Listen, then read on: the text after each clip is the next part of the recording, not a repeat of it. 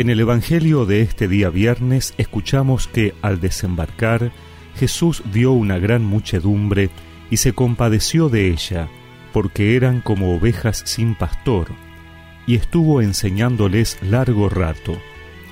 Como se había hecho tarde, sus discípulos se acercaron y le dijeron, Este es un lugar desierto, y ya es muy tarde. Despide a la gente para que vaya a las poblaciones cercanas a comprar algo para comer. Él respondió, Denles de comer ustedes mismos. Ellos le dijeron, Habría que comprar pan por valor de doscientos denarios para dar de comer a todos. Jesús preguntó, ¿Cuántos panes tienen ustedes? Vayan a ver. Después de averiguarlo, dijeron, cinco panes y dos pescados. Él les ordenó que hicieran sentar a todos en grupos sobre la hierba verde, y la gente se sentó en grupos de cien y de cincuenta. Entonces él tomó los cinco panes y los dos pescados, y levantando los ojos al cielo, pronunció la bendición partió los panes y los fue entregando a sus discípulos para que los distribuyeran. También repartió los dos pescados entre la gente. Todos comieron hasta saciarse, y se recogieron doce canastas llenas de sobras de pan y de restos de pescado. Los que comieron eran cinco mil hombres.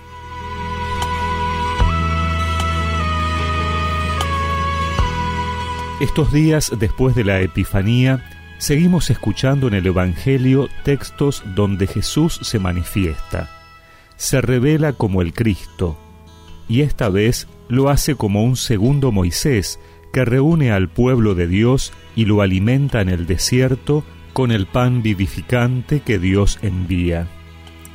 Los discípulos no entendieron entonces el sentido profundo del hecho, el diálogo de Jesús con ellos antes de la multiplicación del pan muestra cómo sus pensamientos estaban presos en las apariencias.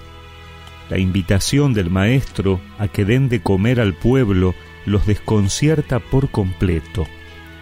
Hacen cálculos, cuánto dinero se necesitaría.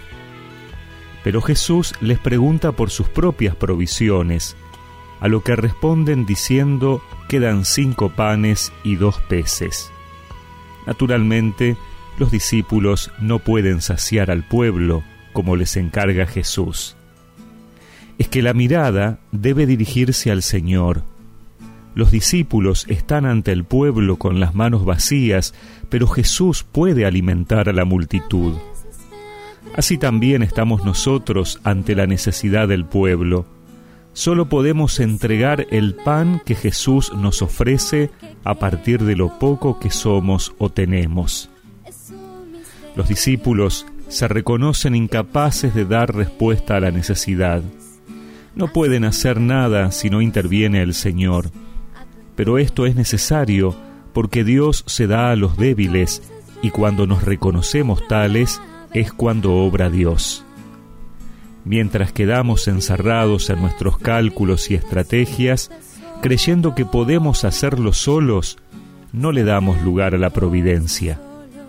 Jesús se manifiesta cuando humildemente nos ponemos delante del Señor como instrumentos y no como protagonistas.